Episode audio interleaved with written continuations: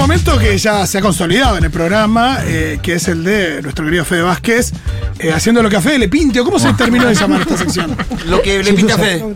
Bueno, lo que a Fede le pinte y lo que le pinte a Fede es casi lo mismo. Hay un debate fuerte si es la primera o la segunda frase, porque cambia totalmente el sentido. Lo que a Fede le pinte, lo que le pinte a Fede. ¿Cuál sería la diferencia? No, Perdón. era un chiste.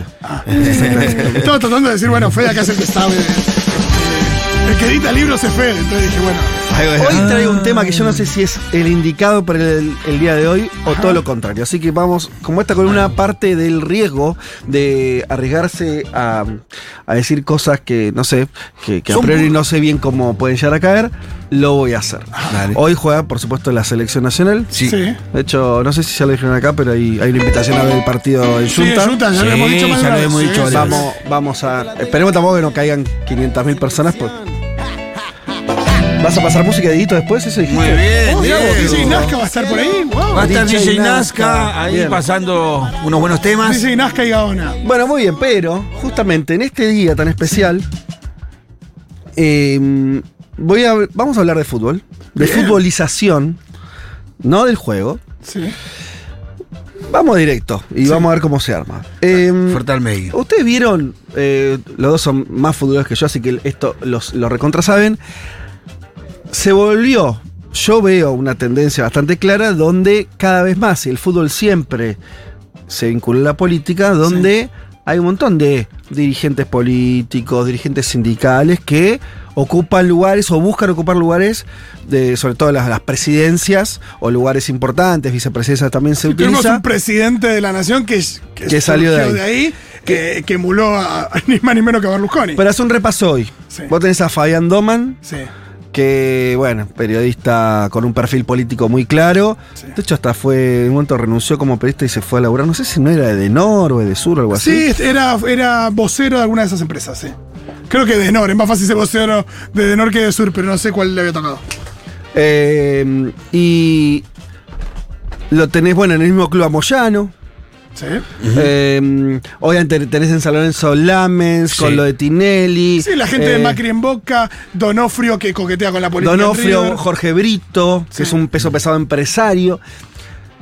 Yo, obviamente que esto tiene una historia más larga y siempre hubo, pero hace, cuando nosotros éramos más chicos, me parece que no era, no tenía este nivel de intensidad. Sí, yo lo único que pienso de cuando yo era chico es Santilli padre, después de venido Santilli hijo. No, bueno, pero ya Y ahí, no, pero claro. eso ya es ahora. El- no, y Heller que después. También, por eso siempre hubo, pero, O sea, me, pero me parece ahora que no uno que está muy ahí es eh, Russo, que fue presidente de Lanús, que ahora Ajá. quiere ser intendente de Lanús, está en campaña. Bueno, yo veo, no Sí. tengo por ahí, eh, eh, después viste la estadística, lo puedes mentir o no. Mi sensación es que hay una, eh, una búsqueda mucho más fuerte por parte de la política de ir hacia los clubes o que los clubes se terminan conformando en canteras de después donde surgen eh, dirigentes políticos o donde se afianzan carreras o donde un empresario hace una pausa en su carrera empresaria, va al club para después acumular también en términos políticos. Yo eso lo veo mucho más acentuado de lo que era hace 20, 30 años. Bueno, la plataforma de masa en Tigre. Claro. Haciéndolo ascender dos veces seguidas. Mm. ¿Cómo Eh, haciéndolo ascender? ¿Qué está diciendo? Haciéndolo ascender, digo, con recursos, con un acuerdo con el Banco Macro. De, de- Sí. digo, el Banco Macro es un sponsor muy Sí, fuerte para ayudar al equi- club para un de equipo del mínima. ascenso. Sí. Digo, nada, con, con los contactos de masa que hoy se los vemos a nivel global. eh, digo, en Tigre consiguiendo buenos sponsors, consiguiendo inyectar guita en el club para que un club que ascendió dos veces seguidas y que después lo ayudó a Bueno, el tema ANSES, tema eh, intendencia y todo, ¿no? El tema es por qué. No, el tema, hay una respuesta, por ahí la que viene más rápida es la que eh, decías. O sea, eh, tenemos una confirmación de que un presidente de la nación salió en términos políticos de la presidencia de un club, como es el caso de Macri, que Macri además lo hace como en forma de diseño, ¿no? Casi mm, hasta no, hasta creo que hay entrevistas donde él lo explicita en el sentido de que el ir a Boca era el primer paso de lo que había una decisión estratégica él de ser un dirigente político, empezó por ahí eh, y efectivamente después se, se convirtió en jefe de gobierno dos veces y en presidente de la nación. O sea, es probable que ese efecto ¿no? Ese, ese tránsito exitosísimo haya sido visto por muchos y en el sentido de decir, ah, bueno, Este es el camino. este es, o por lo menos es uno de los, de los caminos de esta época, es hacer ese tránsito, ¿no? Eh, esa puede ser la, la- la respuesta más, eh, más obvia. Lo otro que, que yo veo que se compagina con toda esta, esta época, o sea, es contemporáneo este proceso, es lo que podríamos decir al mismo tiempo una elitización un poco del fútbol Sí, también. recontra. Cualquiera que haya ido a la cancha en los años 90 o ni hablar 80 o 70 y la cancha hoy, me parece que no tiene mucho que ver, ¿no? Eh, ahí, para bien y para mal, había eh, ¿no? escenas de violencia más, eh, más cotidianas, permanentes, ¿no? Ese lugar de las barras, que eso se fue eh, modificando y, hoy hay mucho de experiencia ir a la cancha, que es esas experiencias premium, o, mismo la, la cuestión social hizo que eh, otra cosa que yo recuerdo como un quiero importante es que antes era fácil ir a cualquier cancha, o muy fácil, era cuestión de ir a ver si ese eras hincha de un club grande, ir a verlo contra un club chico y había lugares, Sí, sí, sí. y hoy ya no existe más eso, ¿no? Vos No, y tenés bueno, que ser los precios del socio. partido de Argentina dan cuenta de. Bueno, los precios. Pero, pero. Dígame si me equivoco, pero si vos hincha de boca, hincha de River, no podés No, no ir a la puede ir a la cancha. cancha. Ya no hay forma. ya no hay. Después ha habido como un proceso de pseudo institucionalización de las, de las hinchadas, que están Claro. más preocupadas ahora por sostener el negocio que por pelear Que si por ser más guapo, viste, que yo soy más guapo que vos, déjame con el negocio Sí. que es por acá. dice. Bueno, las dos cosas como que se van, van de la mano. Es interesante eso. eh, donde hay algo como de lo popular. Al mismo tiempo, como fenómeno después de consumo, el fútbol tal vez sea más popular que nunca. No solamente, en por ejemplo, en Argentina, lo del mundial. lo- Algo que creo que vimos todos es, por ejemplo, la incorporación muy fuerte de un público eh, de- femenino que antes por ahí lo miraba con un poco más de distancia, eso se incorpora. Hay más gente mirando fútbol tal vez, o donde el fútbol, la identificación con equipo, seguirlo y todo eso se volvió, eh, eh, lejos de restringirse, se amplió. Pero en al mismo tiempo que está este proceso, ¿no? Que eh, también se vuelve más, un poco más de elite, sí, por lo menos ciertos consumos. Ir a la cancha es uno. Sí, eh, la selección es un paradigma de eso, es un como es, es un ¿quién va a la cancha de la selección? Es una clase media acomodada. Sí, y, y se habla también de, de que hay experiencias similares en otros países, que lo que hizo Inglaterra con los hooligans básicamente es, es aumentar los precios de, la- de las Claro. entradas, hacerlo cada vez más premium. En Brasil también eh, sacarle el fútbol a- al, al pueblo con horarios más difíciles respecto del, también del transporte público. Santi Lucía lo ha dicho acá, que, que muchas veces mismo en el Mundial de Brasil la gente que fue a la cancha no, no era el pueblo brasileño, No, sino que... yo supongo que los mundiales igual eso debía haber sido similar en el sentido Sí, de por que el no. tema de la demanda, ¿no? Sí, tenés que eh, irte en un avión a un país que no es hablo tuyo. de un- de un mundial que transcurría en el país y que mismo el público claro, brasileño no. Bueno, hay como toda una, una, una cuestión. Yo pensaba, volviendo un, co- un poco a la- a- también a la, la política del fútbol, estas van a ser ideas, de, globos de ensayo, pero prefiero decirlo sin provocar algo. Uno es si esta. Porque la idea de la participación, por ejemplo, de la política, ¿no? También dentro de, los clubes, que es algo que vemos a esos niveles que dijimos como muy altos, pero que también se da eh, mucho en la política también de gente. Que, que, que por ahí no es dirigentes importantes, pero que son este, militantes te diga, o territoriales o lo que sea, pero que también empiezan a ver también que la participación en un club de para hacer política es otro camino posible.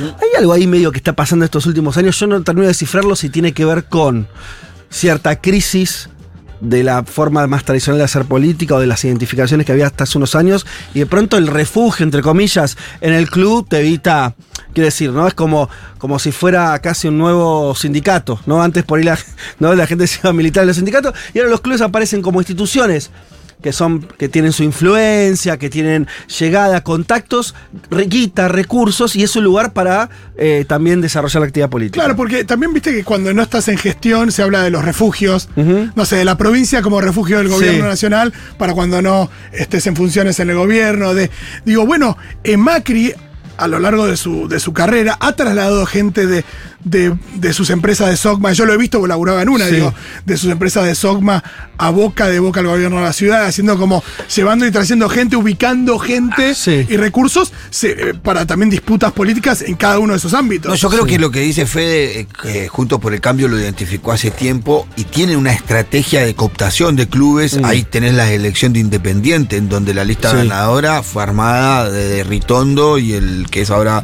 intendente de Lanús. ¿No? Mm. Eh, me- eh, eh, ahí en Rosario Central, el ingreso de Teve era un desembarco del macrismo Mm. también, ahí a Rosario Central. Hay una estrategia en función de copar los clubes desde ahí. Yo, yo conozco poco, pero diría, creería que no es exclusivo de Juntos por el No, no, digo, en lo que por lo menos se ve más articuladamente y más claro, ¿no? O sea, Claro, viste, siempre el peronismo es más desarticulado, Claro. más desordenado, pero esto sin hacer nombres porque no hace al, al tema, pero yo cada vez más conozco gente de mi edad, un Que poco más, más que chico, en decís, bueno, eh, también estoy en Boca, también estoy en San Lorenzo, también. Decís, bueno, yo no sé si era así hace, si, si estaba es, esa... es como una intendencia. Sí, en algún punto. Como otro, no, un territorio donde Sí. también eh, se, se- se disputa. Yo no sé si es el, el más interesante.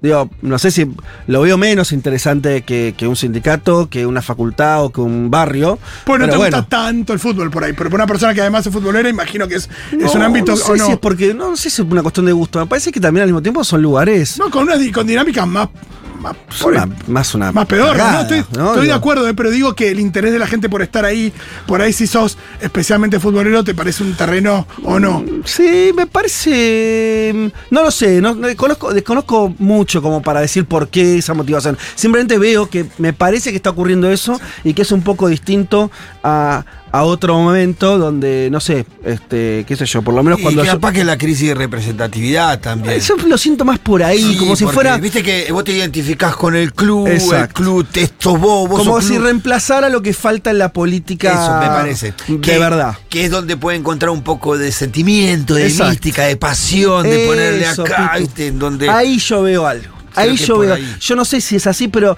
eso es como si tuviera que adivinar.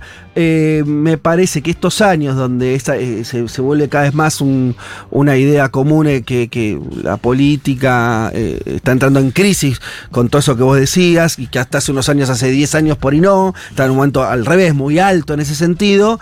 Y bueno, entonces lo reemplazás, ¿no? Eh, reemplazás eh, eh, eh, ese fervor político ligado a lo popular, a las movilizaciones, a lo que sea, bueno, con la bandera de tu club. Me parece un poco una degradación, evidentemente no lo Sí, estoy diciendo sí. a favor, pero es- me parece que lo que está pasando. No, y es muy loco como la gente ata los resultados a posibles resultados en otro ámbito. Digo, si a Lames le hubiera ido genial en San Lorenzo, Mm. Y por ahí eh, eso le afecta eh, o no su candidatura en la ciudad, porque digo, está- está- no, hay, no hay dudas de que el triunfo de Macri en la sí, capital tuvo a- que ver con lo que en Así como el club te puede, o ser dirigente puede tirar, del club, digo, a Tinelli, te puede ayudar, te puede tirar abajo también en algunos casos. Claro, Yo creo a Tinelli que le pasó eso. No, igual no sé si tirar abajo, pero limarte un poquito. Yo estoy de acuerdo con que si hubiera ido mejor a Lamens en San Lorenzo, estaría mejor perfilado en la ciudad de Buenos Aires, quizás, pero le fue mal y tampoco lo limó mucho. No. Déjeme decir algo más incómodo, menos, todavía menos, es una sensación muy, es como una opinión así eh, a boca de jarro, que es, no sé si al mismo tiempo, no es una estrategia totalmente inconsciente, ¿eh? de volver, que los varones vuelvan a tener una sociabilidad donde las mujeres todavía no juegan, ¿no? Digo, la- la- la- el lugar la política interna de los clubes de las mujeres me parece que es muy reducido Sí, no. en un contexto donde eso cambió drásticamente afuera, ¿no? Sí. Eh, eh, todos estos años, estos 20 años de liderazgo de Cristina también significó la presencia de mujeres en mu- muchísimos ámbitos de poder político, sean intendencias, sean gobernaciones, Ministerios, sea eh, ministerios, sea eh, eh, universidades. El fútbol no. Sigue siendo un reducto Entonces, machista. ¿No será también una especie de reflejo, digo, vuelvo a insistir, eh, inconsciente?